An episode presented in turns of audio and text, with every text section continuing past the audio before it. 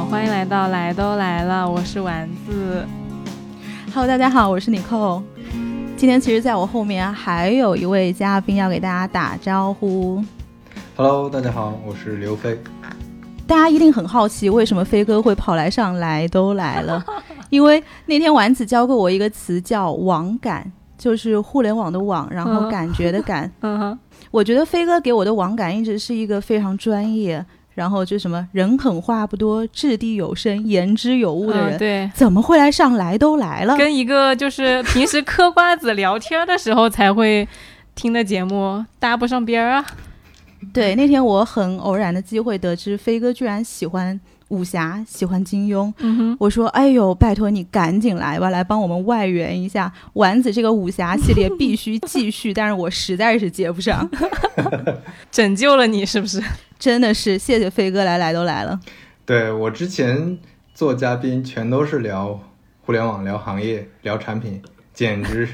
就是聊得太烦了，我也是实在不想再聊这些话题了。然后那天听来都来了，那那期录的真的特别特别好，这真的是二零二零年的最佳之一了，我的博客最佳之一了。然后，所以就觉得，哎，我要上一上这个节目，就作为一个你们那期节目的粉丝。这真的是太谢谢飞哥了，因为其实那期挺意外的，当时没有想做那一期，我会觉得说，其实年轻人现在看这个东西很少嘛，就是觉得。没有受众，那没想到录出来反响那么好，真是万万没想到，真的。而且有人说，其实播客这个媒介很适合拿出来，呃，有人说，你敢不敢说是谁说的？哎，但是我们的节目其实，在很多平台上播放啊。有些人他可能不一定知道瓦总是谁，就是他说播放呃播客这个媒介其实很适合把武侠重新拿出来回味，重新讲述这些江湖上的事情。对，就这个有的人他也说这是他最喜欢的一期播客。有的人，嗯，瓦总听了问好问好问好。所以你们今天要聊些什么东西呢？嗯，今天我们我邀请飞哥跟我一起聊三个话题。第一个就是我来主要讲的是我从黄蓉的视角来看待黄蓉和郭靖在相爱之后经历的一系列的故事和他对郭靖的感情。第二个是飞哥很喜欢的一个场景，相当于是是不是《射雕三部曲》里面你最喜欢的？是场景之一吧。对。然后第三个点呢，是我们共同都非常喜欢的一个人物，就是郭襄。那么就是我们可能会从不同的角度来讲一下我们对于郭襄这个人物的喜欢欣赏的点。对对，好呀，那我们开始呗。好呀，那我先来讲第一个点，就是讲黄蓉。我在最近确实是在重温这部《射雕英雄传》，但是呢，我其实看完之后的观感又跟我以前不太一样。我也相信和很多的朋友不一样。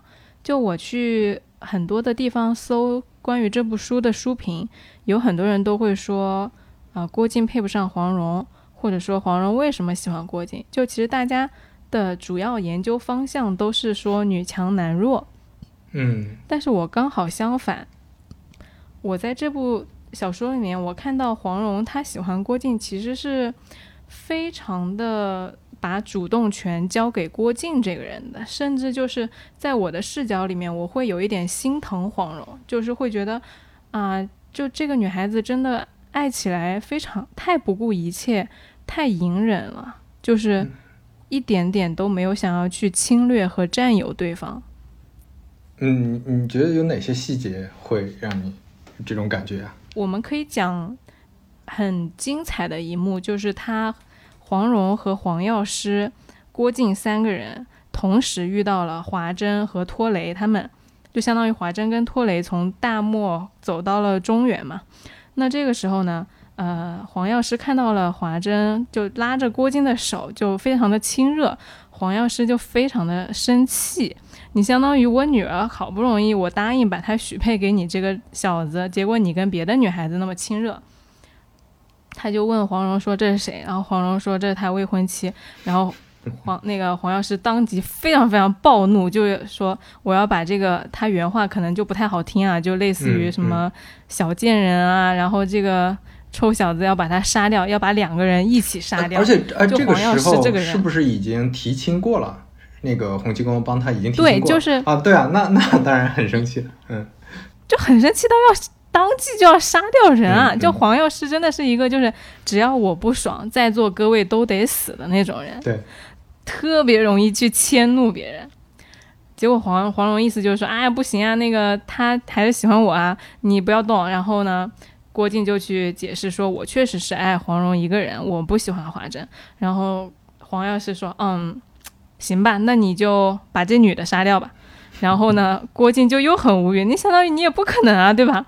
你就动不动就要杀人，怎么能行呢？然后郭靖意思就是又跟那个黄药师解释了一番，说她就是我妹妹，我只把她当妹妹看。结果呢，黄药师又说：“说哦，你不杀她也行，那你以后不要见她了。”就是。黄药师就是一个蛮不讲理，然后完全不会顾及别人感受，也不会过脑子的那种人，就会给你提要求。就是我当时看到这个的时候，我觉得哇，就如果黄药师是我爹，我会很 很头大。你感觉就嫁不出去？我觉得黄蓉，对，就是黄蓉有好多好多和郭靖的麻烦，全部都是黄药师搞出来的。嗯嗯，真的是亲爹。结果呢？呃，郭靖又还是没有答应，然后黄蓉又在旁边帮他求情。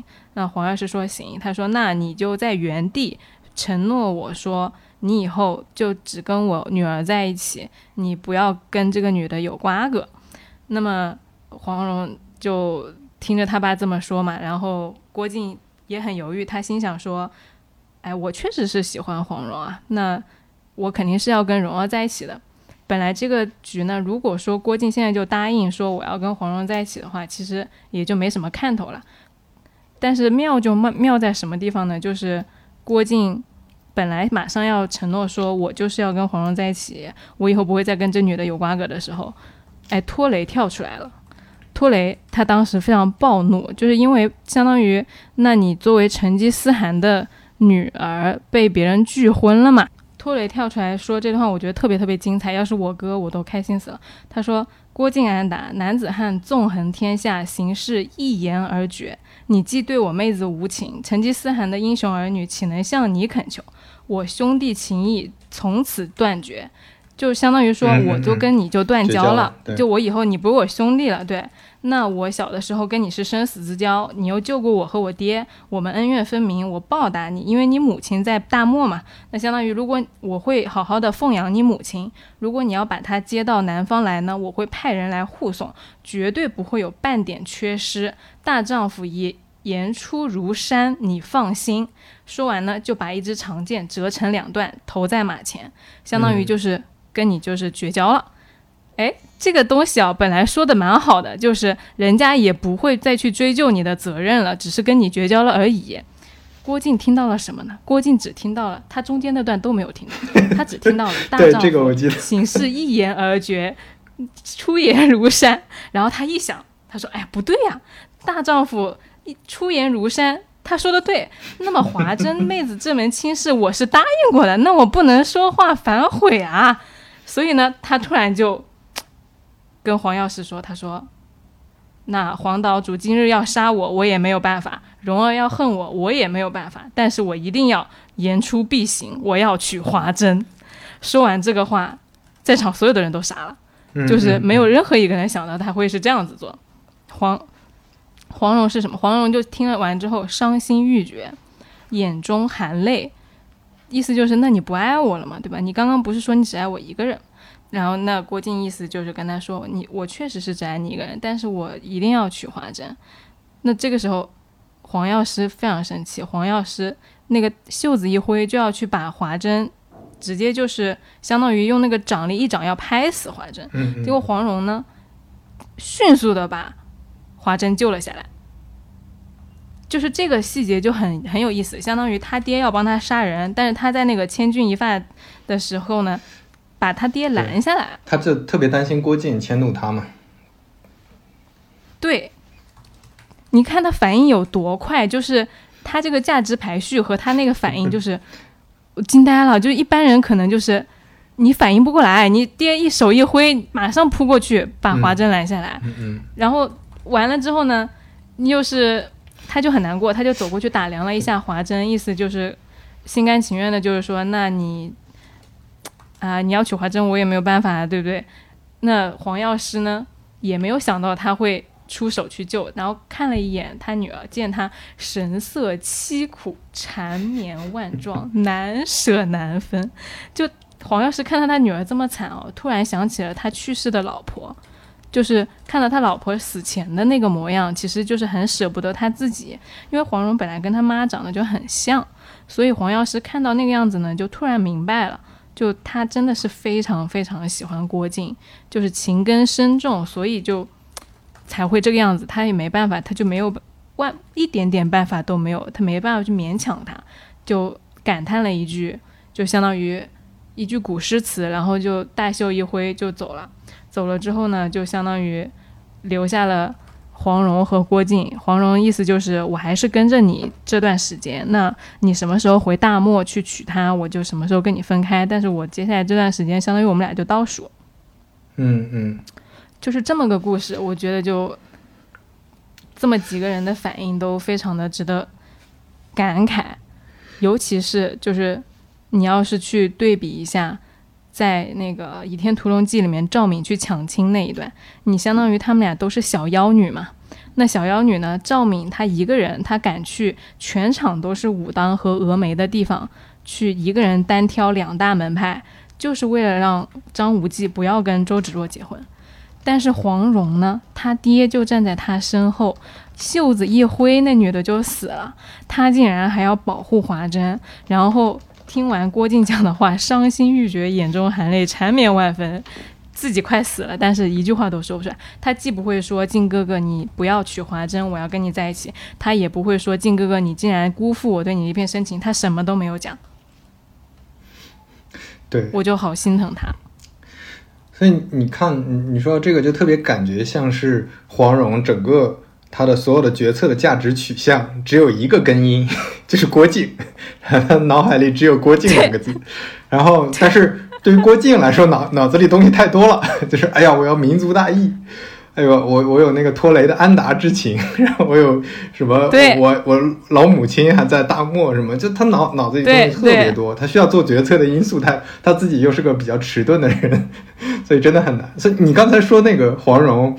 他反应特别快，我就能想象到，他就像有一个有一个红外线，他能探测啊，郭靖是我最重要的人，重要性一百，然后旁边有个华筝哦，郭靖在关注他，华筝八十，啊，其他人零，就他他可能他可能已经在任何现场都已经看到了这个局势了，对，对他来说就是就是这样的，这个世界只有只有这个。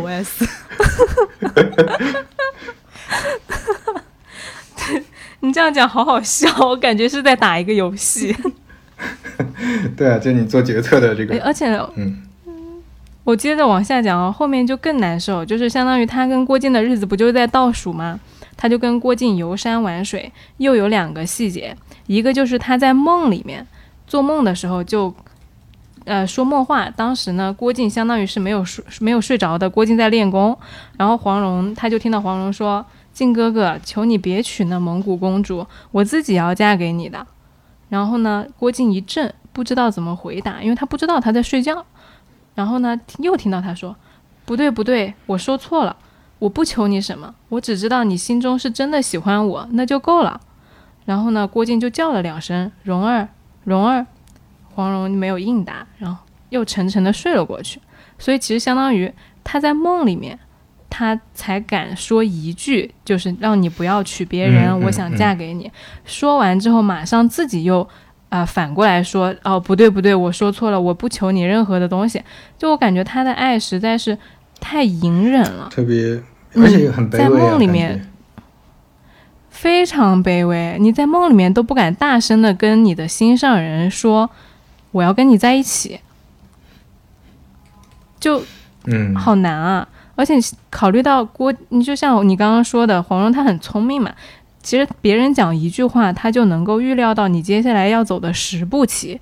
所以对于她这么一个聪慧的人来说，她能看到所有的局势，她非常的懂，就是郭靖的心里面在想什么。他在充分尊重郭靖的同时，他就自己难受呀。你相当于所有的思量考虑，两个人两脑子里两个人在打架，一方面又啊很尊重郭靖，另外一方面自己的那个想要跟他在一起的那个念头就反复不停的在那里内耗，内耗到梦里面都不敢说一句实话，就我觉得他好压抑啊，在这个时候。嗯嗯。然后呢，最就最后剩几天的时候，他就是白天赶路，晚上就。拉着那个郭靖跟他扯闲篇儿，反正就晚上不睡觉，不睡觉呢。郭靖就跟他说：“哎呀，你白天这么累，你晚上就好好休息啊。”然后黄蓉意思就我不我就要跟你说话。郭靖这么人，那又很傻，他不懂为什么黄蓉晚上不睡觉。然后不睡觉，黄蓉还去干什么事呢？就是去找别人的茬，别人在镇上面办酒给小孩过满月，那他就去打打扰别人，然后就去吓别人，就是说你们这些人不按照我的那个。说的话办，我要把你们都杀掉，就是让别人都担惊受怕。一场局势闹下来，他就跟郭靖回去问郭靖说：“靖哥哥，你今天晚上玩的开不开心？”然后郭靖肯定觉得不开心啊，你去搞人家有什么好开心的？你不把自己的快乐建立在别人痛苦之上吗？黄蓉就说了一句话，他说：“我只管自己快活，我管别人开不开心。”他其实这句话是实话。就是只有这一句话是他自己内心里面他的本性想说的话，嗯嗯，因为她作为一个妖女，她本来就是不管别人死活的，嗯，这才是她做事的那个逻辑。但是遇到郭靖呢，他又不能把他这个天性释放出来，他一定要压抑住他自己。那他压抑住他自己的这个小妖女的部分呢，也同时就压抑住了自己的欲望。那怎么办呢？只能找别人发泄。然后，但是其实他内心里没有得到。就是郭靖的这个陪伴，他还是难过，就他其实还是不快乐，所以就是即使是去找了别人的茬，心里面还是难受。这个其实就是你看到他这前后又是在梦里面讲话，又是去找别人茬，你能看到他都不敢再跟郭靖去说一句我要跟你在一起。其实这个爱是非常非常的没有安全感而忍让的，在我看来，嗯。没错，没错，就这个这个点，你你说到现在，我的感觉是，之前 反正看的时候没没有这种感受过，那现在想回想起来，确实是这样的，因为感觉好像，嗯，就他们之间发生过很多故事，很多矛盾，很多问题，这这些我我之前感觉就是各种矛盾问题当中的一一部一部分，但是我没有代入的去想，哦，你作为这其中的角色，你有多痛苦？因为对于郭靖来说，其实我觉得他。嗯，他一直以来很多东西都是，呃，被动接受的，就是他的一些价值观，他要做什么，他可能可能他自己没有太多在选择上，他好像除了刚才说的那种，他没有遇到太多很，我感觉啊，没有太遇到太多很复杂的一些选择，就他只要选那个那个相对对的那那那个就行了。就我们说郭靖是个完美人物嘛，但是对于黄蓉来说，他他本来是一个。那种就像你说的是那样的一个性格，然后他在在这个过程中遇到郭靖了，然后他整个人的这种这种这个这个想想释放的这个东西被压抑了，他整个人的状态就完全不一样了，就感觉到他里面的这个悲情。我感觉从郭靖身上，其实你不太看出来他的悲情，对吧？他最后最后那个去世也是在也是战死在保护那个襄阳的战斗中死掉，就他的整个一生都很辉煌，对。是我感觉不太一样。郭靖是一个完美的人，对，对，但是但是感觉上黄蓉就会，你这么一讲的话，确实会有比较多的悲情在吧？嗯，嗯，但是我想了一下，就是他为什么要这样做嘛？因为他其实不是一个在爱情里面，或者说面对男人本身很卑微的，他治欧阳克治的死死的，欧阳克怕他怕到什么情况？就是。他去搞欧阳克，本来跟欧阳克聊天聊得好好的，他说：“哎，你看那是什么？”然后欧阳克脸一抬，然后他歘一把刀刺到人家那个身上去，欧阳克马上一闪，那个刀就划到欧阳克小腿上，血流不止。欧阳克很生气，然后他接着去打打架。那欧阳克一掌拍过去，不是黄蓉有那个软猬甲吗？就他伤不了黄蓉，但是他倒到黄蓉身上去的时候呢，那软猬甲把他胸上也是就千百个那个小钩刺的，人胸也是血呲巴拉的。完了之后呢，黄蓉说：“我们俩讲话讲的好好的，你干嘛要撞我呀？”他说：“我不理你了。”就是黄蓉就开始撒娇，花娇撒娇。欧阳克看的就是觉得她好漂亮，就是艳丽无愁，就是相当于无愁，就是没有任何人及得上她，天下无双，就看呆了，就也不也不生气，就整个人就呆掉。所以其实黄蓉她本身不是一个说很懦弱，或者说在爱情里面本身面对男人很卑微的人，她就是被郭靖治的死死的。对，就是你你说这个，其实你想嘛，像欧阳克，像杨康，杨康死的也很惨，然后欧阳欧阳锋最后被逼疯了，也是他逼疯的，就是这里面的几个重要人物都是他解决掉的，就他这个聪明程度是非常高的。但是你看这里面我说的那个悲情，就反而给他安排一个他喜欢上了一个他治不住的人。就这个人是通过他的聪明才智搞不定，他发现完全搞不定，对对吧？就你比如说，他如果喜欢上一个 喜欢美貌的，或者喜欢上一个喜欢某某些特点的，都都还好。但是他就喜欢上了这么一个脑脑子里装了太多价值观的 一个完美的这样的一个人设的这么这么个人，他完全不能用自己的聪明才智解决喜这个问题。你你这个点倒提醒我了，就是。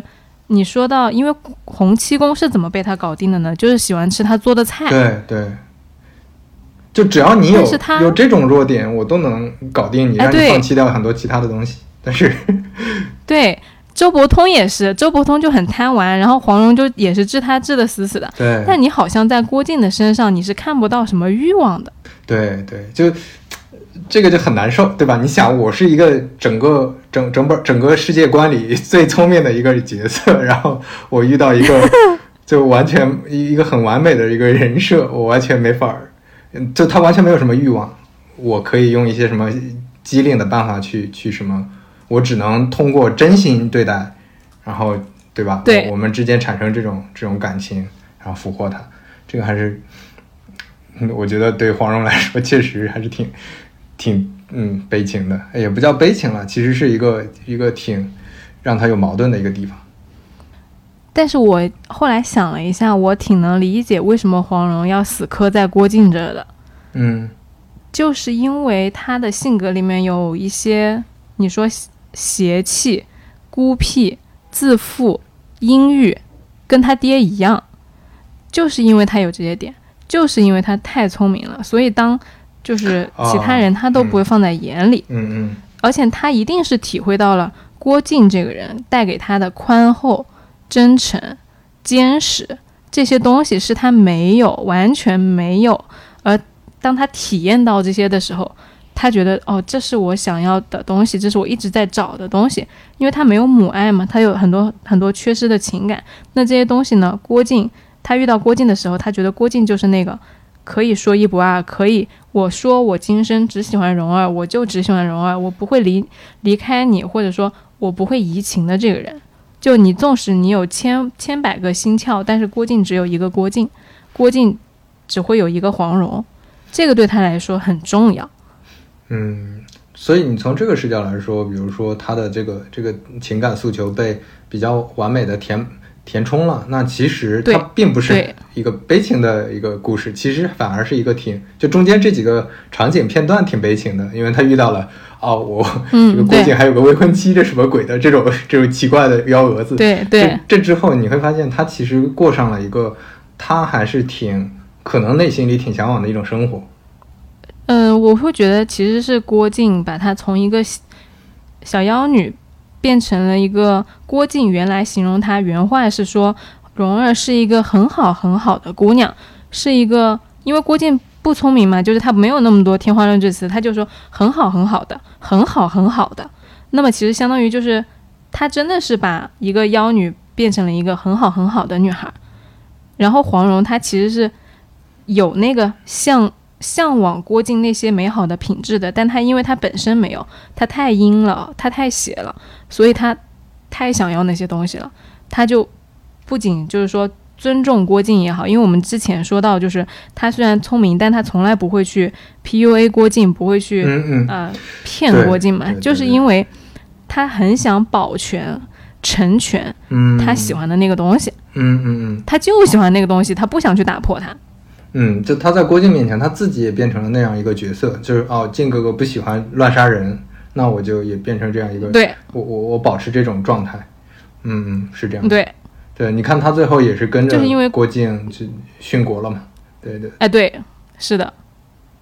要不然的话，你很难想象一个到处自己都乱杀人，自己不高兴就去搞别人的人，去做了一个拯救襄阳人民的大侠。嗯嗯。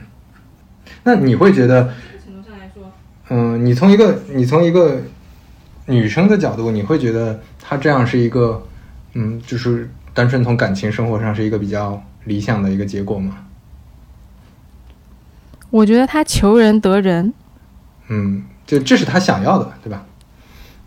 对，就是他得到了他想要的东西，尽管这个过程他是呃忍受和付出了一些艰辛的，就像我们刚刚说的，就是在这个过程中是有过很卑微的时刻的，但是总体来说，他是我觉得在感情方面甚至是得到了救赎的，可能这个词会有一点重，但是是。我觉得郭靖是他生命中很亮很亮的太阳。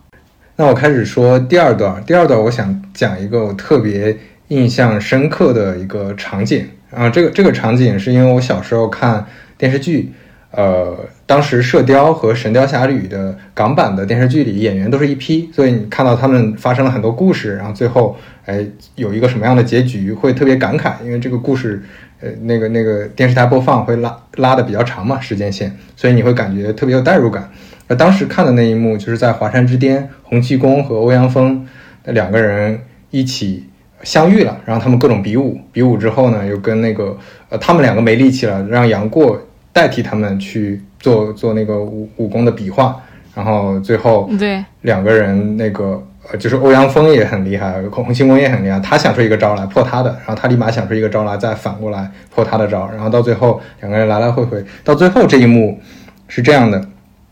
我简单念一下，就是他们两个到最后，呃，还是还是那个出手了。出手的时候有这么一段写的：两股内力合而为一，水乳交融，不再敌对互攻，而是融合贯通，相互。慰抚犹如一幅太极图版，就是为什么是这样？是因为你在欧阳锋之前是逆练了那个九阴真经，然后洪七公是正练的，所以所以易经里说物极必反，两个人的武功就正好合而为，就是融合融合在一起了。两个人出场之后，然后两个人哈哈大笑，就两个人突然感觉内力那个汇成一团，那个全身清凉，炙热全消。然后两个人哈哈大笑，说不用比了。洪七公大叫说：“老毒欧阳锋，咱们殊途同归，最后变成哥俩好。”然后扑上去紧紧抱住了欧阳锋。然后这个时候，欧阳锋已经神衰力竭，突然回光返照，心里陡然如一片明镜。数十年来往往事历历，尽数如在目前，也即哈哈大笑，因为欧阳锋之前疯掉了嘛。他完全记不来，记不起来自己是谁。然后这个时候突然全想起来。对。啊，两个白发老头抱在一起，纵声大笑，笑了一会儿，声音越来越低。突然间，笑声顿歇，两人一动不动。呃，北丐西毒数十年来反复恶斗，互不相呃互不相上下，岂知竟同时在华山绝顶逝世啊！两人毕生怨愤纠结，临死之际却相抱大笑，数十年的深仇大恨一笑而罢。对我当时看到这段，就我先是看到电视剧，印象都很深，后来看到小说这一段，感觉就更加深了这块的印象。因为这两个人之前你会感觉他们，一个是正派的一个是嗯武学宗师，一个是那个那个反派的大 boss，然后两个人在呃神雕呃射雕英雄传里都有一个比较像正派人物和反派人物的归宿，然后在神雕侠侣里突然又出现了，出现了之后两个人。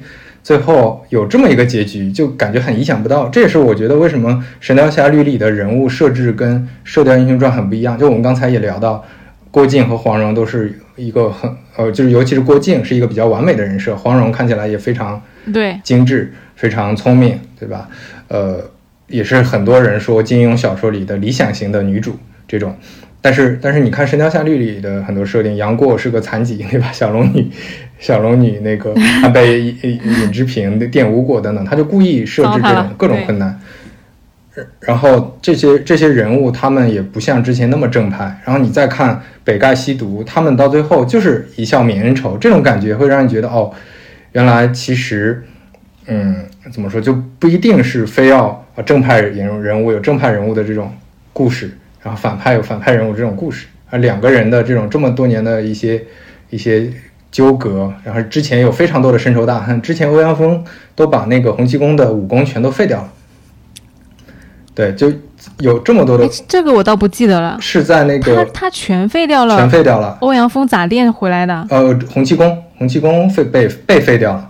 是欧阳锋放蛇毒在船上，然后洪七公被废掉了之后，那个黄蓉和郭靖救他，最后想办法把九阴真经传给了他，然后洪七公练了九九阴真经才又复活了，对，又回了这个功力的。所以两个人之前有各种是在岛上的那一段，对对对，从岛上走的时候，那个船翻了嘛，OK，对对对，那段他救了欧阳锋，结果欧阳锋回头就给他放毒了，对。我好气啊！我看到那段，就是 为啥要叫欧阳锋？你不觉得洪七公他跟他很鸡吗？就是每次欧阳锋都快死了的时候，洪七公就要去救他，就是那种洪七公。所以，所以你看到最后，本身他是一个杀坏人的人。到最后，你看两个人为啥不杀欧阳锋？你说我为什么觉得他们两个这这一幕特别感人？是因为他们就是真性情的把自己的我没有什么价值观，我没有什么人生的这种那种所谓的，比如说欧阳锋他要。那那个到中原有什么的事业，对吧？洪七公要什么为正派做什么事情？他们这个时候完全没有这种这种目标了。他们的事，他们的对这个事儿的认知就是我们在比拼武功，我们都是武学宗师，我们都特别尊敬对方，而且我们有共同的很多经历。这这种这种真性情会让人非常非常感动。对，就相当于他活到那个份儿上了，其他的东西都没有那么重要了嘛？对对对。就是，嗯，之前大家的就像你说的，可能在在那个洪七公救欧阳锋的时候，之前很多这种瞬间，我估计他内心里也有有很多犹豫，他就在在想啊，这个武学大师对吧？我他如果死掉了以后，我可能都没有没有能去比武的人了，他可能会，我觉得还是会有这种这种想法。对，我觉得他救欧阳锋只有一个原因，就是惺惺相惜，就觉得这个武功人跟我是对手。对，要不然的话，按照洪七公那个，呃，锄奸惩恶的人，你见到坏人见一个杀一个，你咋不杀欧阳锋呢？你一脚下去他就死了，好多个瞬间都是，结果他又不忍心，又把欧阳锋救上，救上我就好生气。对，我觉得你之前说那个价值排序理论挺好的，就这在这在这个时刻，就在以前的时刻，可能洪七公价值排序还是对吧？武林正道该做的那些价值观会排在最前面嘛。那后面可能排的是这种所谓对对对那个同僚、对武学宗师的这种惺惺相惜，嗯，跟他们之间的这种情感关系。那你会发现他临死之前又把后面那个更接近他个人的这种这种性情给暴露出来了，他的这个价值又会放到最前面。他也不在意说欧阳锋是不是我们之前是这种这么深仇大恨的仇人关系，我们就相拥在一起，大家特别开心。我觉得这个时候就挺感人的，因为尤其是《射雕》看多了，你会对这种家国的东西，当然并不是说不对啊，就是这种完美的人设、家国的这种大义和这种大侠的这种东西，会稍微有一点那个觉得，嗯，俗套也好，或者说觉得有点有点那个，对对。对，就上有点过于不太真实，对，就离我们太远，他不太关注个人，但是在这个时候，你会发现这两个人就很。是很很回归个人的一个状态，嗯，相当于他就抛去了世俗对他们的期待嘛，就我不是丐帮帮主，我没有这个使命和任务去杀掉你，那么那在这个时候，其实我内心里我是尊重你作为一个。武学宗师的，我有那么多精妙的武功，你一道一道全部都给我破解了。其实，在这个时候，洪七公心里是非常佩服他的。对，因为当今世界能够跟他打成平手的不过四个人而已。而且，而且这个这里面是稍微有一些呃，就在那个那个他们的武功对呃武功那个比拼的时候，有一个细节是洪七公其实拿的不是他自己的东西，不是他自创的，是那个打狗棒法。打狗棒法。这个东西其实是之前传下来的，他他他有加入一些东西，但这个这个东西其实是之前更厉害的人传下来的。他发现欧阳锋都给他破解了，啊，最后欧阳锋想的头发都白了，但是还是给他破解了。所以洪七公会觉得非常尊敬，他真的是非常尊敬那个欧阳锋了。他觉得他都疯了，他这个人都已经疯疯癫癫的，自己是谁都想不起来，还能把我的武功破了。那这个时候就又想起来之前的种种，觉得啊，真的很厉害，了不起，嗯，嗯，而且在呃《神雕》里面，其实欧阳锋是有一定程度的这个人物在大家的心中的那个种下的感情是有一定反转的，就是可能你在第一部我就很讨厌他，就恨不得赶紧死掉，但是在《神雕》里面他就很惨嘛，对，因为他儿子又死了。遇到杨过的时候，相当于其他人，他每次去大街上找儿子，说儿子啊儿子啊，然后别人看到他那么破破烂烂的衣服，肯定都不理他嘛。但正好碰到了杨过，也是个小叫花子，就也没有爹。那那这个时候他叫你叫儿子，然后你哎我正好找个爹，然后两个人就是一老一少惺惺相惜，特别可怜，特别动人。那这个时候你会觉得他其实不是曾经辉煌的，就是翻手为云覆手为雨，给你一点。就是给你扔，你随便给你扔点东西，你就被他毒死了的那个人，而他只是一个没有儿子的。你你看到他出场，可怜的一个老人家，很肯定会有很坏的事情发生。对，之前在《射雕》里的话，对对对，所以你看，我我觉得金庸非常厉害的，就是他自己的迭代，就他他本身《神雕侠侣》，我觉得就是对《射雕英雄传》的一个解构，这里面有大量重复的人物，嗯，但是这个人物你会看到他另一面，当然金庸可能写的时候把他。夸大了，但是你能看到这个人的另一面。就比如说欧阳锋，他把，他其实是把那些有很多自己的身世和自己做事，就我的人生目标给忘记掉。但是他还是保留了他相对对武学的这种追求和对儿子的这个关爱，对吧？他欧阳克死那个后来就死掉了嘛？那他是死掉了，欧阳克我记得是死掉。他把自己的这个父爱之情转移到了杨过身上。啊，你像你像那个呃，杨过本身这个主人公，之前郭靖的爸爸是那是什么角色，对吧？是当当年的那种那种英雄的后代。但是你看杨过的爸爸，嗯，就是个就是个之前上一部小说的一个反派人物，所以他一直在颠覆。我觉得这这一点也是特别让人敬佩的。他没有把以前一样的那种啊，像郭靖皇上这种故事给写下去。嗯，我有点懂你意思，而且我觉得他比较厉害的迭代，不仅在于人物的迭代，在于他整个的价值观的迭代和他在解构他自己。你相当于第一部是讲家国，第二部其实杨过那一部讲的是情感，对，而且是男女之情、爱情。第三部他呃张无忌那一部讲的又不是爱情，而是父子情、手足情。他家国的东西一步一步的弱化，然后再到就像你最近不是飞哥你在看那个《鹿鼎记》吗？对，就把所有的英雄家国又全部解构掉了。对，就完全解构掉了一个在在个人身上，就你自己的这个自己跟自己的关系，自己跟世界的关系，就不是不不太讲那种前面你说的什么兄手手手足啊兄弟啊。对韦小宝来说，我自己能活着就行，我才不管任何人。就从大侠写到了市井小民，对对，从为国为民写到了我就是要活下去。对啊，我就说那刚才你说那个事儿的补充嘛，就是你像《神雕》里面，你你感觉他还是沿用了之前的一些点，就比如说那里面发生了一些呃一些一些国家大事，还是刻意让杨过最后帮帮忙杀掉了那个嗯那个那个蒙古王子的。对但是这这这一幕，其实在我看来就会有点强行加戏。就对杨过来说，他其实没有特别 care，他最后其实还是帮郭靖做这个事儿，但是给他安上了一个哦，神雕大侠其实还是在为国家做什么，做了一件非常非常出色的一个事情。但是其实对在杨过的整本书的前半百分之八十前这这些部分，可能都是他的个人的情感，他自己的生存，他自己对这个世界的感受。对，是郭。其实杨过他本身他是很少有那种像郭靖的那种情怀的。他到哪儿有一个比较大的转变呢？就是当时在呃襄阳城遭到围攻的时候，郭靖他想保护黄蓉嘛，然后黄蓉当时就反问了郭靖一句，说：“靖哥哥，是你蓉儿重要，还是襄阳城千万子民重要？”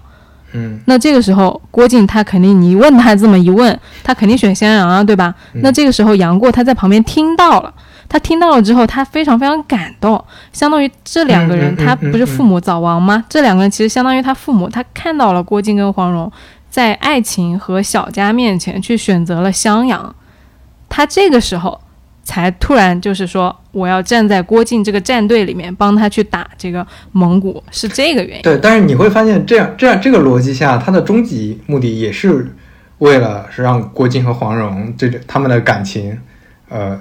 能够能够维系下去，呃，不叫感情维系下去，就让让他们两个能继续在一起，能能让郭靖不用用牺牲黄蓉的办法去，对吧？拯救襄阳子民。嗯，我倒是觉得说他这里是受到了他们的那个情怀感召，但是整体来说还是不太够的，因为相当于他最后还是归隐了嘛。对，就是郭靖他们战死了，但是黄蓉杨过携带着小龙女是归隐江湖了的。你相当于他还是不愿意插手这档子事儿的。对对对对，是的，是的。然后你看，你看到张无忌那儿就更，嗯，更过更更不一样了嘛。就是对张无忌来说，是他手下一个他们关系特别不好的一个一个一个呃那个那个属下朱元璋，最后建立了明朝。然后他其实对于家国来说，他本来其实有机会的，然后他反而放弃了这个机会，而且他的理念跟真正建立明朝的这个人理念很不合。是，嗯，这个也很有意思。对，就又又是一层的迭代嘛，就是其其实这种家国的家国的东西，在在《倚天屠龙记》里又不太一样。这个其实是我感觉是金庸他个人在他自己的写作生涯，或者说结合他个人的成长路径的一个不断的更新和反思。对，嗯，说这个我我想。补充一下，特别想讲的一个点就是金庸的迭代能力真的非常非常强。他每天日更几千字，就相当于现在写网文的速度。然后，而且，我的天，而他不是预，就不是规划好写完大纲然后往下写的，他是想到啥写啥，想到啥写啥。最近最近对有什么思路，他就开始写了。他的更新速度非常非常快。然后在这个过程当中，他居然能写的水写到这种水平。我觉得非常非常厉害了。他跟他那个小说修订了好多回的。对对对，但是但是他的呃第一个版本都是在全都是在他自己的报纸上连载的嘛，而且他连载的时候会收集读者反馈，就这个也是很重要的一种迭代方法。你说我整本书都写完了，那读者说什么我也不知道。对，哦对，我记得有一个细节，就是好像是有一个呃听友给他说，当时他写到那个。小说里面写到了苹果，就是说，哎，这两个人拿起了一个苹果吃。结果后来有一个朋友跟他说：“你那个背景，比如说，我有点忘记细节了。”他说：“你那个背景，比如说是设在宋代，然后苹果它作为一个外来的 品种，它不在。对，然后金庸就把这个事儿给修订过来，还感谢那个读者，就觉得哇塞，金庸，你说他这个书得写的有多细呀？对对对，真真的非常细，就是他这个迭代速度。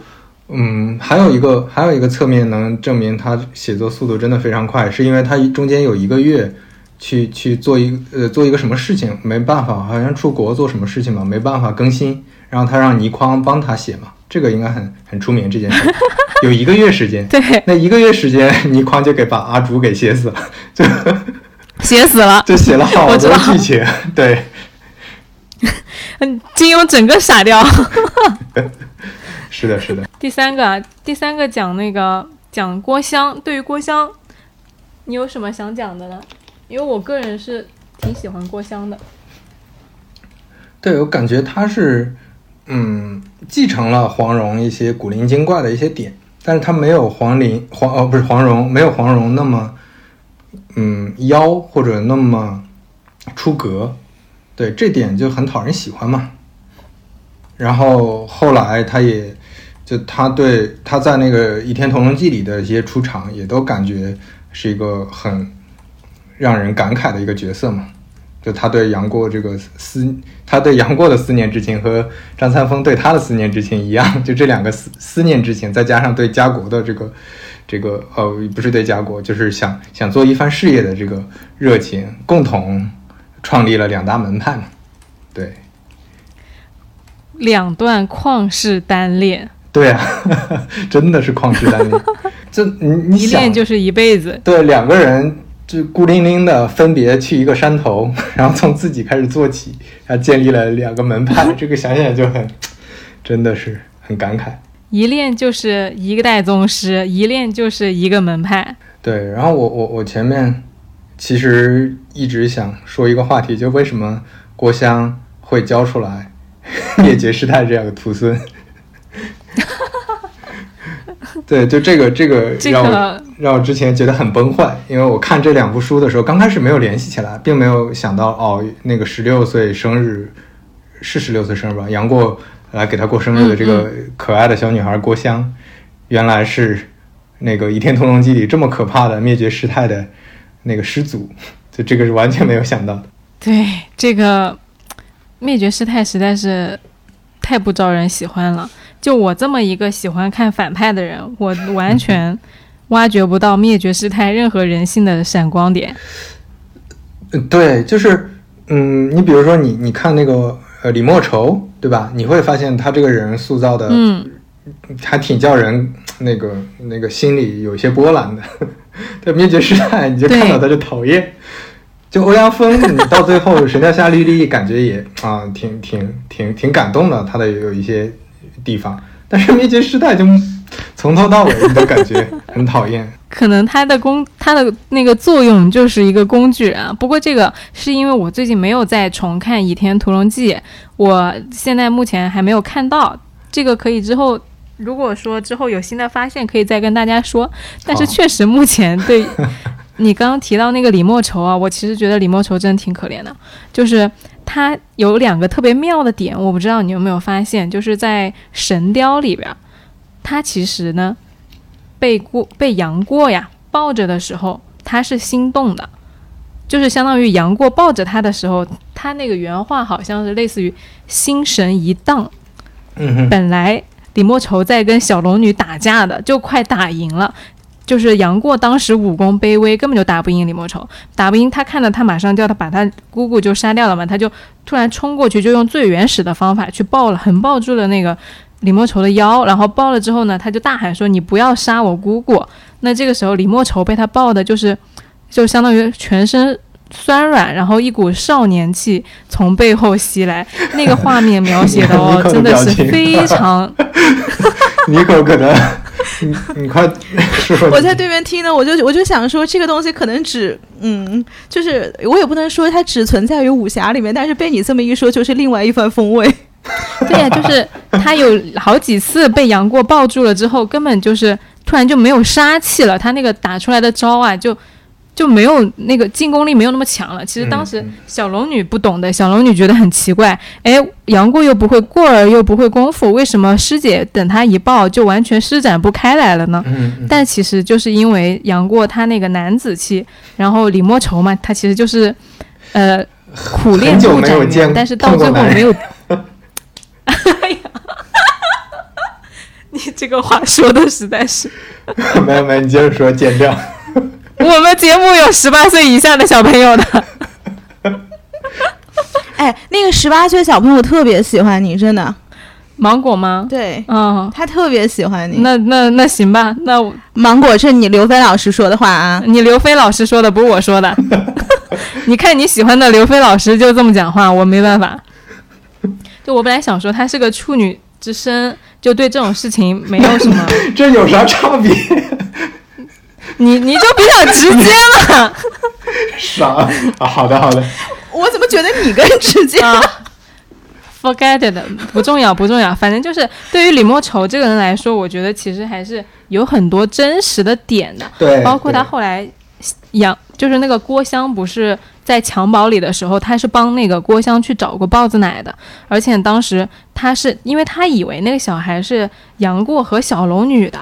但是呢，这不妨碍他就是相当于母性大发，就你相当于一个杀人不眨眼的女魔头，但是她手上抱了一个婴儿，她就很疼惜那个婴儿嘛。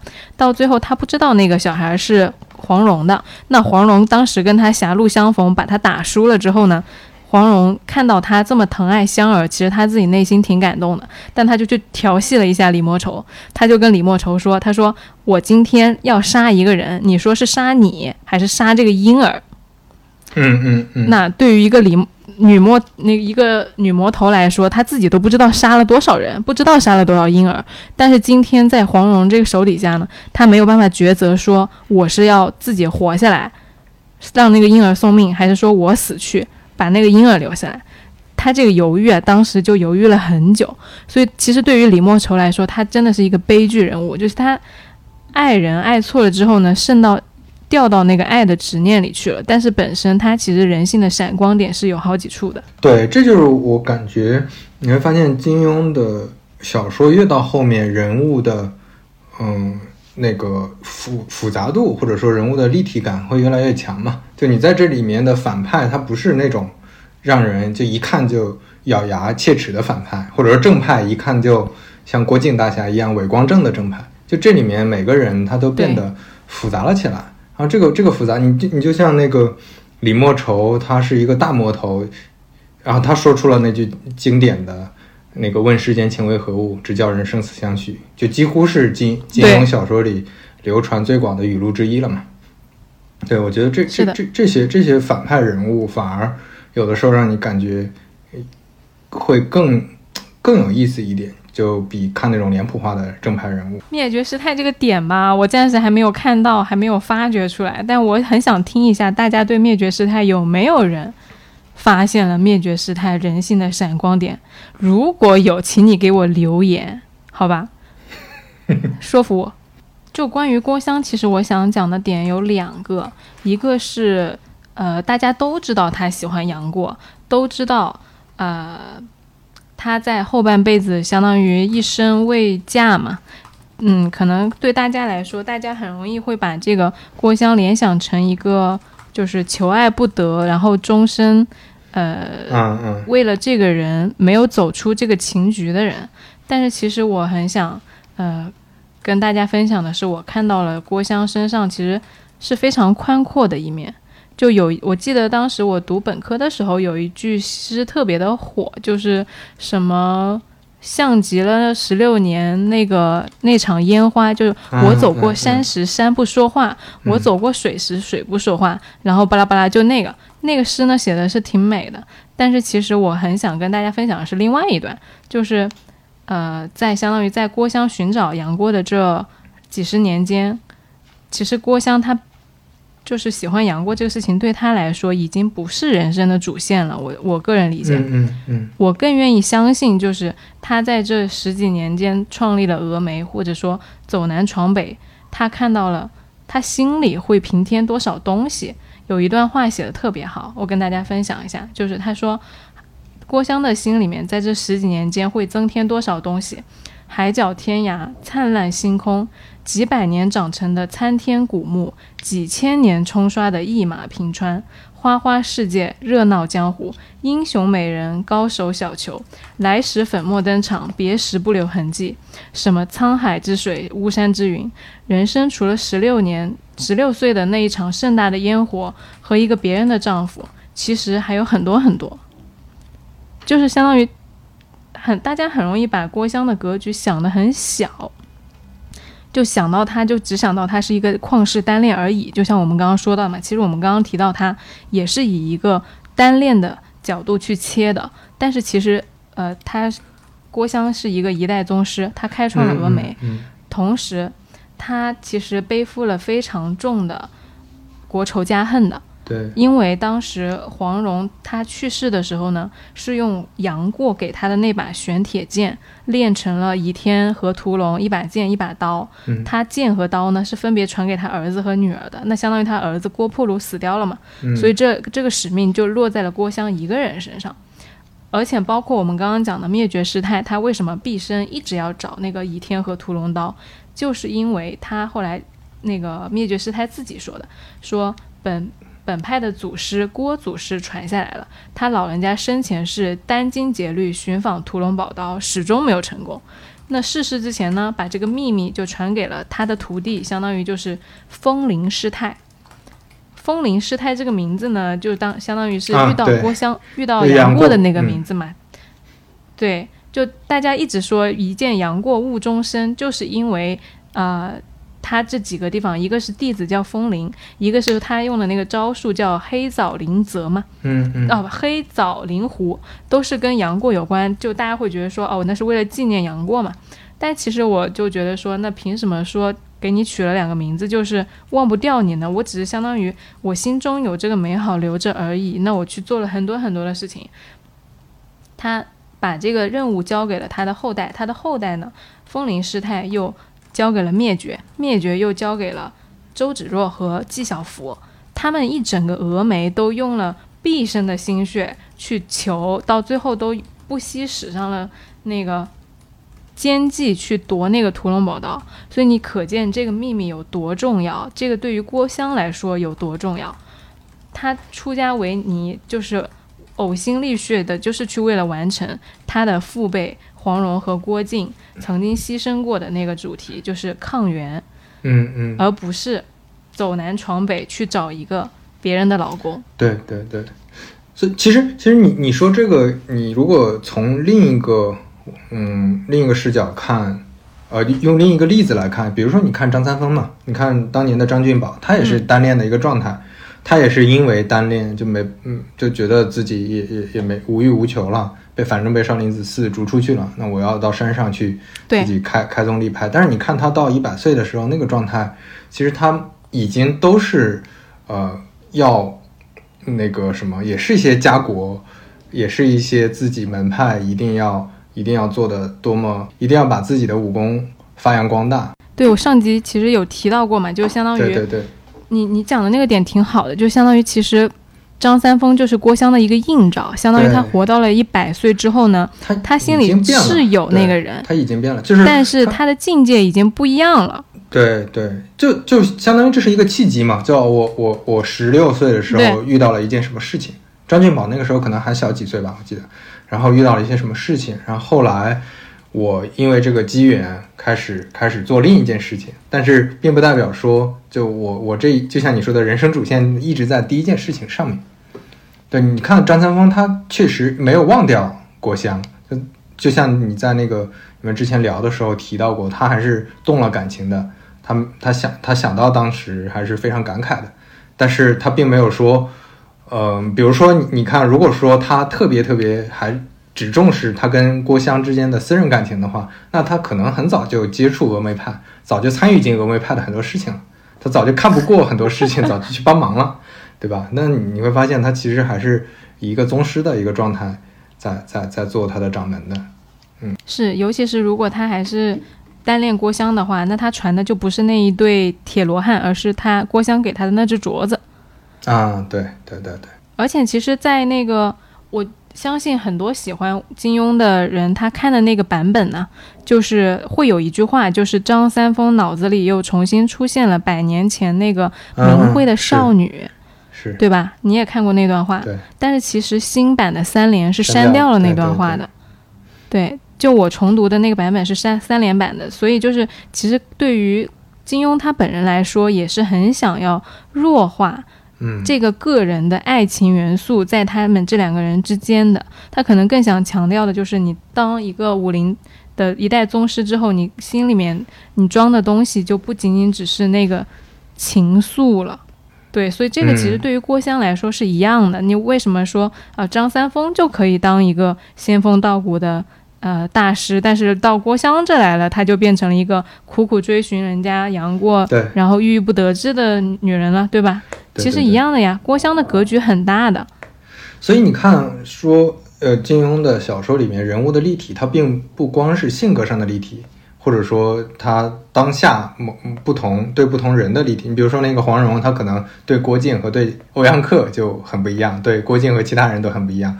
或者说，呃，你能从反派的人物身上看到一些呃人性亮点，或者说看到一些也让人很同情感慨的一些点。那像郭襄和张三丰，啊，郭襄，嗯嗯，呃呃，不是的。但是你看张三丰，他其实是从时间维度是有不同的阶段的。这个人物是很立体的。他少年的时候就是一个那个非常嗯年轻气盛，或者说非常那个也比较容易动感情的一个少年。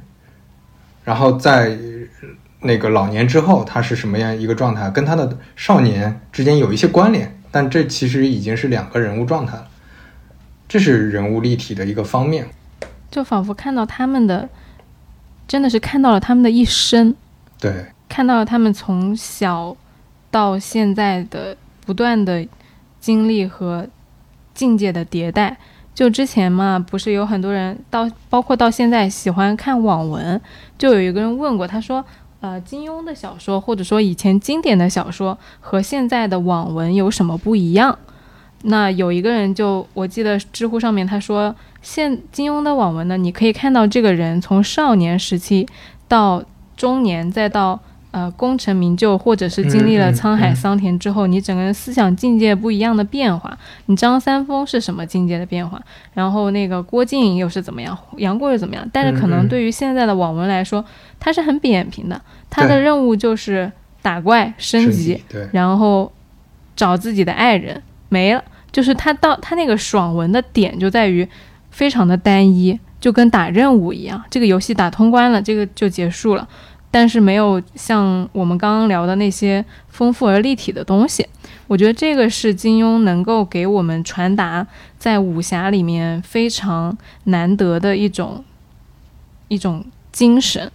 对，就你能在小说里面看到人物的变化和成长，就尤其是成长，就他因为接触了什么事情，因为遇到了什么人，最后变成了一个什么样的状态，这个过程你你其实是会。也不一定是学习，但是你会有很更更真实的一个代入感和一个感受，一个感知吧。就你会感觉这个人好像他就是一个可能真实存在的一个人。就连你像我在看《鹿鼎记》，就连韦小宝都是有成长的。就他以前什么很多东西都不懂，然后后面慢慢的，他他他在妓院里长大的呀。他你让他懂什么道义，懂什么家国，后面他慢慢的也知道了一些东西。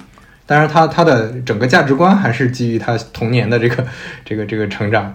来塑造的，但是你会发现他懂得了很多新的东西，那这个新的东西让他在做决策的时候又有一些新的变化，这个也非常非常有意思。就你很少看到金庸的小说里，这个人就是很死板的，呃，以前是个坏人，后来也怎么是个坏人，然后以前是个什么样的好人，他以后也是一个什么样的好人。他就像你说的，之前对一个人很有感情，后面他就一直就到到死都忘不掉这个人或者怎么样。对，因为可能。我因为我现在还没有到那个境界嘛，我其实还挺心驰神往的。对一些他那个小说里面描写的，比如说周伯通被黄药师不是关了十几年吗？关了十几年，突然走出走到洞里面。洞外来的时候，他刚开始就很想找黄药师去打架，去报复黄药师，说你你关了我这么多年，我一定要报复你。但是他突然看到外面的阳光那么好，然后树风吹到了树林里，那个沙沙的声音，他觉得心中非常的舒畅。就是十几年前，十几年间黄黄药师对他的那些零碎的折磨啊，突然就跟虫蚁一般的小事，他都不介怀了。嗯，这个其实跟你刚刚提到的，在华山之巅，就是两个人的掌力形成了一个阴阳，然后相互融合，相互就相拥一起死去的那个状态，其实是很像的。就你可能人生在经历了很多事情之后，突然的某一个瞬间顿悟，或者说看开了，这个是我还挺期待的。就我没有经历过，但是我只在小说里面见过。对，就他关键呃。有一个很跟有一些网文小说不太一样的点，在于它的这个顿悟，你能你能多少理解？就虽然你没法完全共情，但是你能多少理解？就它背后这个原因是什么，对吧？你像刚才我们聊那个洪七公和欧阳锋，或者说聊那个那个周伯通，他们这个状态，其实你是知道哦，背后可能是有有一些这种原因的，你能大概知道他为什么这样，而并不是说有一些顿悟是。有个人 人物，那个刚开始跟谁有深仇大恨，突然有一天读了一本什么佛经，然后突然就明白了，就这种这种道理，你就感觉他得来的非常廉价，就这种顿悟就会非常让人感觉就就就不太像会正常发生的那种。嗯，就是我会觉得他虽然在写武侠，因为武侠本身是强调爱恨情仇，强调言出必践，强调杀人偿命，有仇必报。那么，但是其实他，金庸他写到最后写到的更多的是放下，嗯，写到的更多的是看开，写到更多的是释怀，是两个正面和反面的头。那你到最后两个人竟然一起死掉了，并且是相逢一笑泯恩仇的那种死掉。其实他给我们传递的可能就不是对于那个武侠江湖上的那个执念了，就更多的是。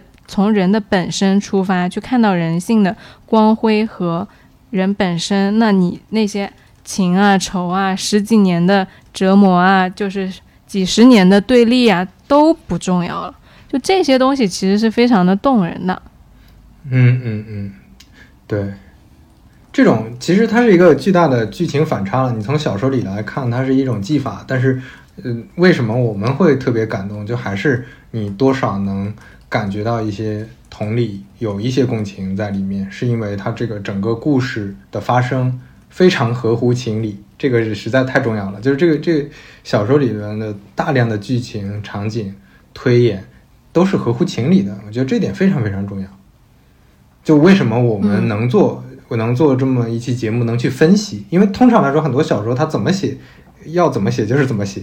为什么背后还有分析的空间？就是因为他写的可能足够真实，或者说足够合乎现实的这个逻辑，我们才能有很多可以。他经得起推敲。对对对，就它是一部可以反复读和经得起推敲的东西。为什么我先前没有讲古龙呢？就我之前开头第一第一集的时候，我说金庸的小说只分哦，就是武侠小说只分金庸和其他。然后我发到就是这个节目不是发到极客上吗？不是有很多人给我评论吗？有一个人就给我说，他说我要纠正你，小说是分古龙和其他。然后完了之后，我就跟他说：“我说你说的也没有错，因为分类的标准不一样嘛。对对对。因为我本身也是很喜欢古龙的，我古龙很多很多的小说我也看过，但是为什么没有先讲古龙呢？就是因为古龙的小说前后老喜欢矛盾，然后人物写着写着就没有了。对对。就是哎，这个人开场是这样的，哎，后来没了。其实就是你没办法，就是古龙特别喜欢把它当做一个。对对，古龙特别擅长写点，他的点的很多。东西都非常好，但是它很难连成连成线连成面，哦，就是它它的线也可以，它的整个剧情还是有延展的，有故事跌跌宕起伏的，但是它它就没有这种世界观也好，或者说没有这种比较完整的这个这个一个一个逻辑吧，就它很多东西确实不太合乎情理，它都都是为了他想写的那个点服务的，他就想爆出来这一个故事的冲突点，他就往里塞人物就完了。我的感觉是这样。对，就有时候没办法用合乎情理的东西去推敲，因为古龙本身很喜欢写反转嘛，就是会经常让人猜不到。对。但是这个可能之后看吧，之后如果有兴趣的话，或者说大家想听的话，也可以讲古龙，因为我个人其实很喜欢古龙的。对，那讲法肯定是不一样的感觉。对，就不会去推敲故事了。对对对，推销人物和故事，因为金庸，你会感觉这些这这些人的很多故事，它都发生在现实生活里，就会有很多，就他有点像这些这些人物本来就是可能像我前面提的，可能真实存在的。金庸是把他们放在放在一个他的故事里去写出来。嗯嗯，像那个那个这种这种相逢泯恩仇的这种故事，其实你会发现历史上也发生过一些。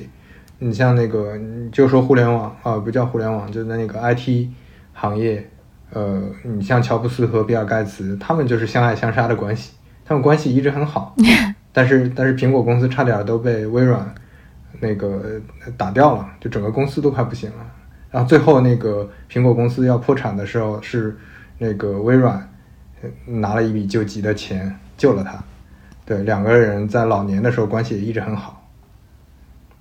但是但是互相都有点，对，在在私私下里都都对对方也很不喜欢那种感觉。呃，乔布斯一直觉得他那个那个微软是偷了他的技术呀，他觉得微软做的都是一坨屎，他就是明在那个媒体上公开说过。就是对于郭襄这个人物呢，其实从呃射雕到神雕，我们可以看到是郭杨两家之间的一个不断的纠葛。你看郭襄，他叫襄嘛，他那取了那个襄阳的襄，其实跟郭靖的名字是很像的。那郭黄蓉呢，她那个女儿叫郭芙嘛，你看黄蓉和芙都是花。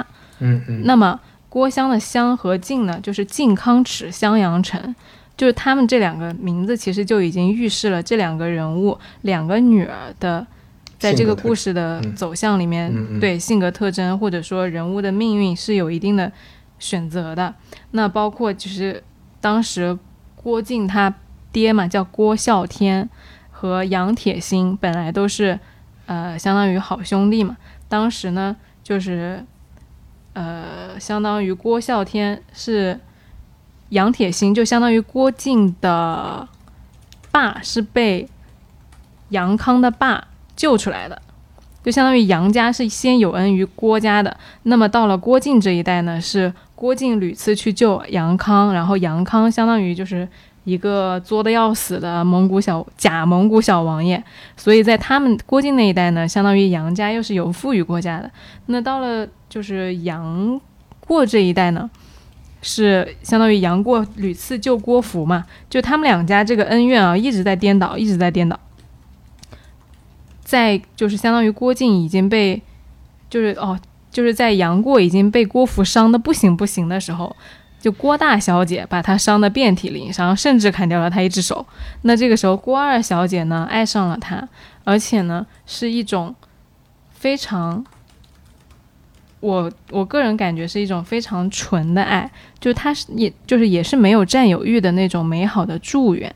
因为当时呢，我记得印象非常深刻的是两个点，一个就是呃杨过给了他三枚针，三枚针让他许三个愿望。那他许了什么愿望呢？第一个愿望就是要看一下杨过那张脸。那杨过他就是十六年之后，他那个脸是戴面具的嘛？那第一个愿望就是看着他的脸。第二个愿望呢，就是让他来参加他的十六岁生日。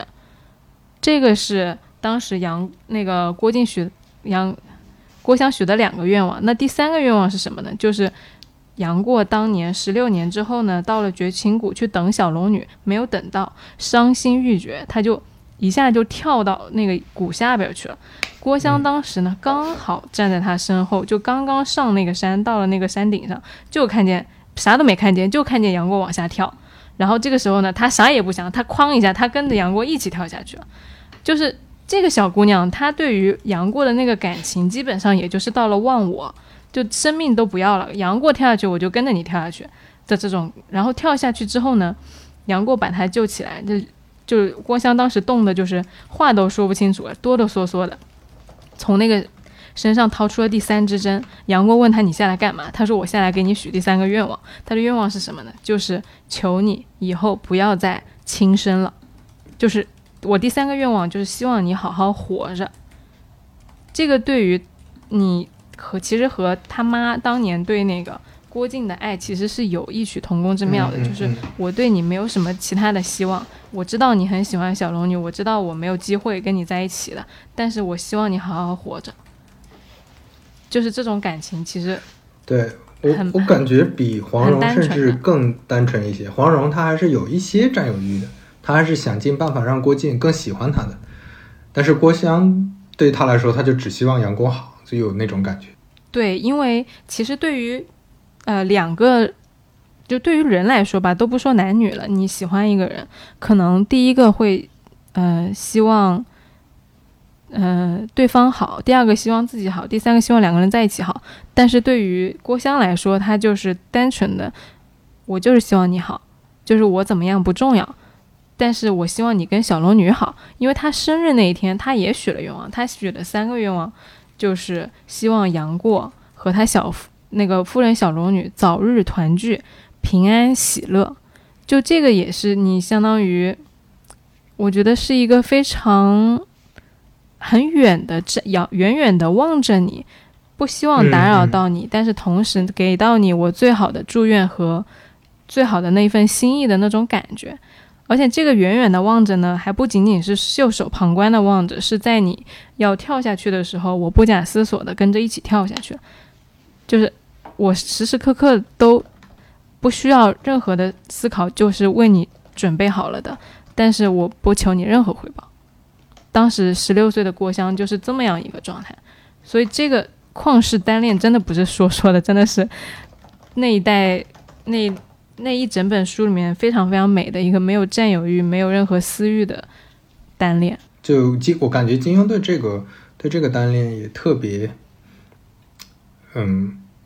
特别用心，或者是特别重视，在《倚天屠龙记》刚开始几话，基本上也都在写郭襄的故事嘛。一上来就是郭襄骑着小毛驴找杨过的故事。对对，《倚天屠龙记》的那个前两章的名字啊，你可以去看一下。第一章叫做“天涯思君自难忘”，第二章的名字叫做武当山顶松柏长。他这两句话连起来，其实第一句就是郭襄的人物写照，第二句就是呃张三丰的人物写照。其实倚天前两句就已经把这两个人物交代的明明白白、清清楚楚了。这两句话，所以郭襄他这个点让我比较感动的是，我曾经跟我的朋友探讨过，就是到底什么是爱嘛？嗯，因为当时呢，我听过。我朋友两个人的对话，就是他当时说，啊，你喜不喜欢这个男生？然后呢，那个女孩子说，她说我不知道。然后呢，那我另外一个朋友就说，那你看到别人跟他在一起的时候，你会不会生气？你会不会不高兴？然后那个女生说会。然后结果我这个朋友就说，哦，那你就是喜欢了。你看看他这个逻辑啊，很妙的，就是你对他有没有占有欲？别人跟你在一起的时候。别人跟他在一起的时候，你会不会不开心？然后他说会。那么我朋友的推断就是，你如果有占有欲，占有欲等于喜欢。就他的定义就是你对这个人有占有欲，就是你喜欢这个人。但其实我从郭襄的这一段里面，你可以看得非常明白，就是郭襄对他跟小龙女在一起是没有任何的，就是负面情绪的，甚至就是我就是单纯的希望你们俩好好在一起。所以在金庸的笔下，你这个爱其实。本身就是没有占有欲的，他甚至就是带有慈悲和祝愿的。就我希望你好，我希望你一切都好，而你到底有没有跟我在一起不那么重要。对对，这种这种感情也也是，就是这也是纯的，就是他单单纯。的一个方面就在于，这种在现实生活里感觉还是确实不太常见的，对吧？你会感觉你喜欢一个人，你如果真的是单纯祝愿他，这个还是需要非常强大的心力的。就你你你不想占有他，你看到他跟一个异性在一块儿，你也没有任何负面的情绪，我觉得这个真的很难做到。我感觉这个会不会也你你你反过来想嘛？你想郭襄她面临的状态，一个是她知道。他本身也没有什么占有的可能，我觉得这首先这是第一点。然后另一个呢，他会因为那个杨过和小小龙女之间的这个故事发生的这种经，各呃一一起的遭遇和他们之间这么这么这么深厚的一个感情基础，而感到可能觉得说非常呃，就是才会呃涌起一个祝愿的心情。就他会觉得啊，这个这个感情本身我特别，他比我更爱你。对对对对，就是 这这这个感觉他是非常确定的，就而且包括他也是一个仰望的状态。我觉得这好多因素会让他觉得，她是一个十六岁的小姑娘，她本身她对杨过大哥就是一个仰望，然后他又有那么好的一个老婆，一个一个他们在一起的这样的一个一个一个一个嫂子，一个对象，然后那对我来说，我为什么要占有她？这个时候就是他，我我估计是会有这种因素的影响。那如果说我见到了一个同龄人，我们也是差不多的段位，因为因为你看郭襄见到杨过的时候，杨过已经是一个神乎其神的一个来一个段位了，对吧？就是江湖江湖上大家对他的评价都已经是非常非常 top 的那种感觉了。他会觉得我可能跟他都不是一个那个什么的，他自己又没有什么特别强的好胜心，所以他就会觉得哦。他既然是这样，我我我其实是以一个仰望和崇敬，呃，一个很欣赏的一个角度来喜欢的。因为其实因为郭襄十六嘛，然后小龙女和杨过的约定也是十六，就是你个人存在在这个世界上的时间，还没有这两个人所经历的分别的时间和思念长。对啊，对啊，所以我觉得跟这个也有关系。那你说，如果郭襄遇到一个同龄人，大家都差不多。然后他也没有对象，那这个时候你说他会也没有占有欲，说那你再找个对象吧，他估计也不会这么那个，对吧？这么放的放的。这个就是妙的地方啊，就是他们之所以说一见杨过误终身，就这个原因，就是你在十六岁那一年，你已经见到了这个世界上最盛大的烟火，最顶级的人物，这个人你一见，相当于其他人都黯然失色，你再也看不上其他任何一个。你身边普通的傻小子啊，或者说，呃，所谓的势均力敌的人，就你你你已经看不上了，因为当时郭芙跟他说嘛，郭芙说，呃，她老公耶律齐不是要当选丐帮帮主了吗？那这个时候其实郭襄她是眼高于顶的，就郭襄她是一个，呃，嗯嗯，别人叫他叫小东邪嘛，那其实就是有，呃，很多时候那些想法是很叛逆的，他并不把他的所谓的耶律齐放在眼里嘛，他觉得我的大哥哥是一个顶天立地的大英雄，其实言下之意就是比你老公就比他姐姐的丈夫是高出不知道多少倍的。那所以其实对于郭襄来说，她出生在一个那样的家庭，他爸是郭靖，他外公是黄药师，然后什么东东邪西毒南帝北丐，除了欧阳锋以外，其他人跟他们关系都特别好，就本身就是一个顶级的家庭配置。你除了在看到杨过之外，纵横射雕和神雕，你再也看不到其他任何一个人可以在他心里面有那样难以磨灭的印象。然后再加上生日的时候。杨过简直就是给他开了一个巨大的生日 party，那你想想也是，全世界的人都为你过二小姐过生日，那个那个盛大的场景实在是太早经历，确实不太好。对啊，对啊，所以所以这是你你这就说到一个非常现实的因素了，就他是有这个经历，他才他他认识了这样一个人，就在自己身边，还给自己过生日 party，他才把这个人的就是他他对。嗯，男人的标准以及那个锚点，对，在这个位置一下子拉到那儿了。那对啊，那那确实确实没什么别的办法。那对他来说，他当当下最好的选择就是，就是我还是喜欢着出家。对啊，我我不 对喜欢着他，然后出家。如果是我我对啊，我我不能降低我自己的标准吧？就他自己又可能心气儿又比较高，我又不能降低自己的标准。那那怎么办？我就祝福他，然后出家。对你，你被你这样讲，其实就他人生是有很多很多的无奈的，是有很多的求不得、爱别离的。那不是说你喜欢的人，就其实大家都知道，你喜欢的人喜欢你这个事情本身发生的概率就很小嘛。嗯嗯嗯。那么你再加上你喜欢一个顶天立地的大英雄，那得不到是很正常的嘛。但是对于大家来说，可能课题不是说得不到，而是。我知道得不到，我如何去化解那一份占有欲和那份痛苦，那一份忘不掉？这个是每一个人他修课的时候，他会交出不一样的答卷。你比如那个李莫愁，他交的答卷不就是变成了一个杀人不眨眼的女恶魔吗？但是对于郭襄来说，她没有变成灭绝师太呀，你灭绝师太也没有男的负过她呀。但是灭绝师太就是那么的冰冷如无无无情啊。但对于郭襄来说，她是没有得到，但是然后呢，她也没有变成一个性格大变的那种人，她依然就是郭襄女侠呀。就你看每个人性格里一些微妙的差别，就会影响他们自己未来的这些走向。这个走向他又会一直走下去，又变成一个那 个那个。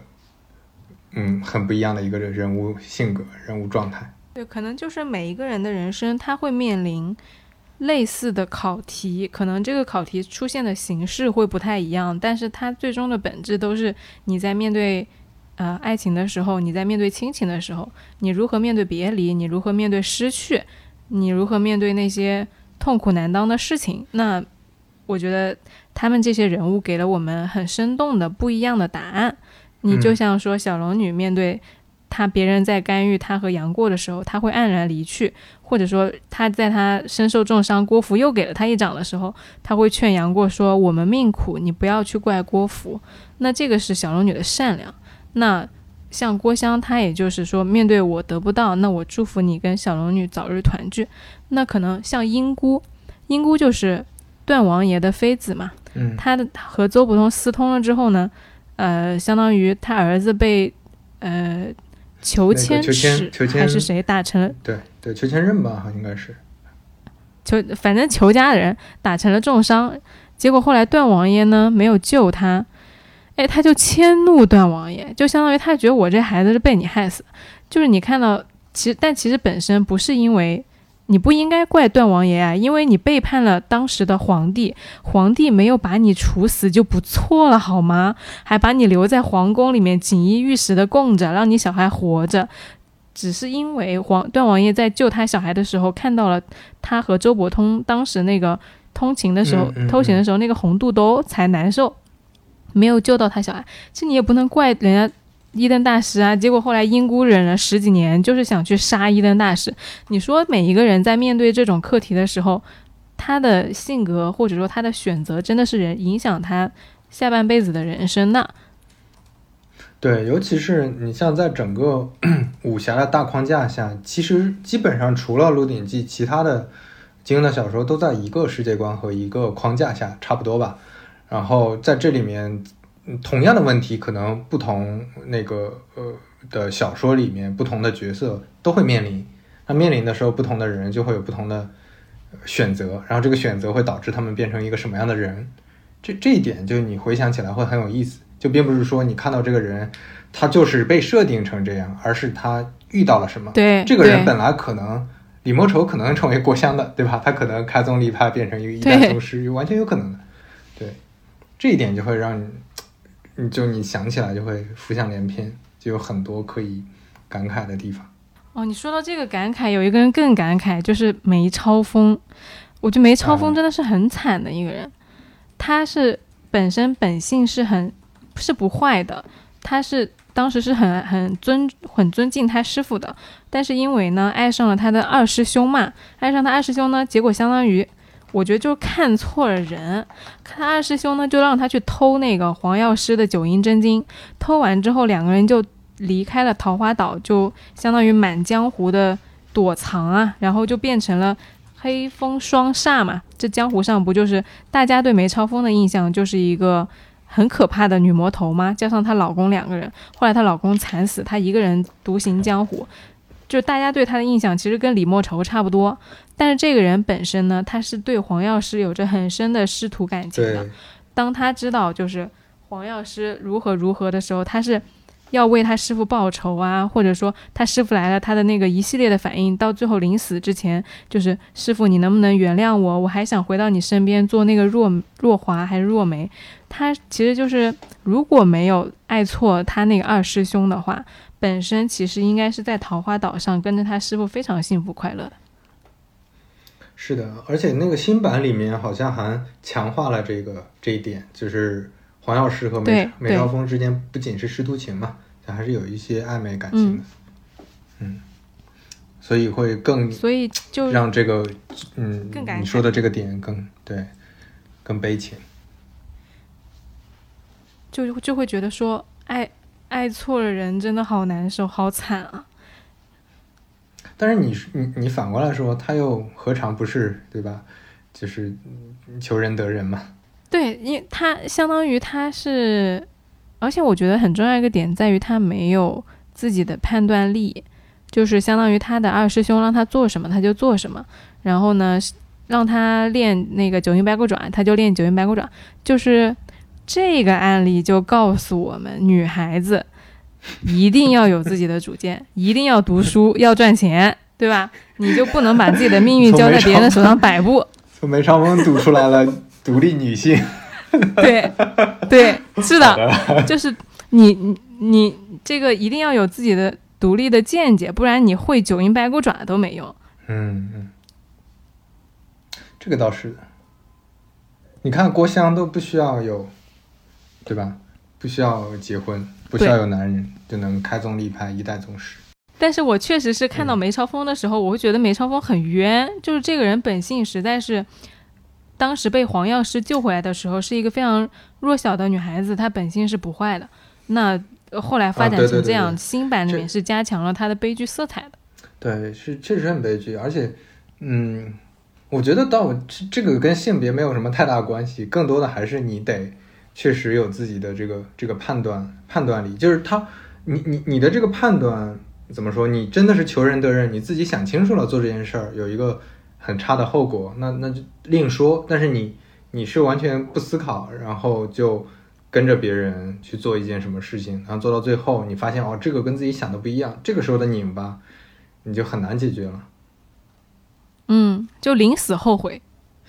对啊，这种这这这这个应该是最大的悲情了。其实有的时候你会发现，你做一件什么事儿，你不用特别在意别人的评价或者说判断，你自己觉得我我我我。做对了这件事儿，我做对了这个选择就 OK 了。你你只要保证你临死之前不会反悔，但是你临死之后，临死之前突然想到一堆啊，我当时做错了这么多选择，那你这种 心态，这种这这真的是这是最大的悲剧了，感觉。哦，你说到这个，我又想起来一个另外的对照人物，就是穆念慈。嗯，你相当于就是杨过他妈。对，就同样是爱错人啊！你梅超风爱错了一个人之后呢，就被他老就是被他那个二师兄带着团团转，就他二师兄让他干嘛他就干嘛。但是穆念慈就不，穆念慈当时爱上了杨康，而且是无可救药的爱上了杨康。他当时有跟黄蓉有一段对话特别的妙，就是说，不管他是好人还是坏人，我这个人就是跟定了他。但是呢。他是有自己的主见的，杨康不就是一直想当王爷吗？对对，就是相当于卖宋求求荣嘛，他就扇杨杨康的巴掌，他就骂杨康，他说你就不能这样做，你你这样做就是不对的，要不然就就是各种情境下就是教杨康做人，只要他发现杨康有那么一点点求虚荣的那个苗头，他就要踩掉他，所以其实就是你同样是爱上了一个。并不是像郭靖那样伟光正的人的同时，你也是有有个人选择的。对，穆念慈是有掌握了一些主动权的，至少是说想要想要影响杨康，但是最后失败了。但是他还是在掌握这个主动权权的。对，是那这个其实就是你刚刚说的，我知道我是在做这件事儿，我知道我喜欢上了一个坏人。但是我也没有被他带着走，我有自己的坚持。那临死之前呢，我爱他，我不后悔。那么我没有跟他走，我也不会后悔。但是不像梅超风，就是临死之前，就是我希望我重来一遍，我希望我回到我师傅身边，就做那个当时被你呵护的那个若华，那不一样嘛。嗯嗯，你相当于梅超风死之前否定了他的人生嘛？啊，感觉嗯每次聊起武侠来，都会有很多感感动、感慨。很多这种对人物的共情、对故事情节、场景的这种这种追忆，我觉得还是挺挺希望，就他可能真的是陪伴一生的。因为经常有人讲嘛，说为什么说金庸的小说可以看一辈子，就是因为你小时候看，你可能看的是某些情节，比如说打斗，对吧？你看的是那个人多厉害，小时候大家都会排名武力武功排名，对吧？谁最厉害等等的，看的是这种东西。然后长大了之后，到了。那个适龄，到了那个那个谈恋爱的阶段，又开始看一些那个感情故事，然后再到后面又会看很多人生选择，看很多家国情怀，看很多这种嗯怎么做事情，对吧？怎么跟人相处？你会发现这里面真的是还是挺包罗万象的。虽然它的主线还是武侠，但是它包真的是挺包罗万象，然后我们能从里面体会到很多东西。就这次聊的确实挺开心的，因为能感觉到之前一直在看的人物对他有很多新的新的认知。确实，飞哥这一次来，这个话让我展开了话匣子，比上一次聊的更爽了。对，我是对的，我个人也要非常感谢飞哥能够跑来当嘉宾，来拯救我这个武侠学校早教班都没毕业的孩子，让我听听你们江湖的事情。好呀，我可以当 你聊金庸的固定嘉宾，我来继续捧哏。随时欢迎，随时欢迎，随时欢迎。那今天我们就这样了，就感谢刘飞老师今天来来都来了做客，还是欢迎大家每周日在各个平台收听来都来了。大家拜拜，大家拜拜。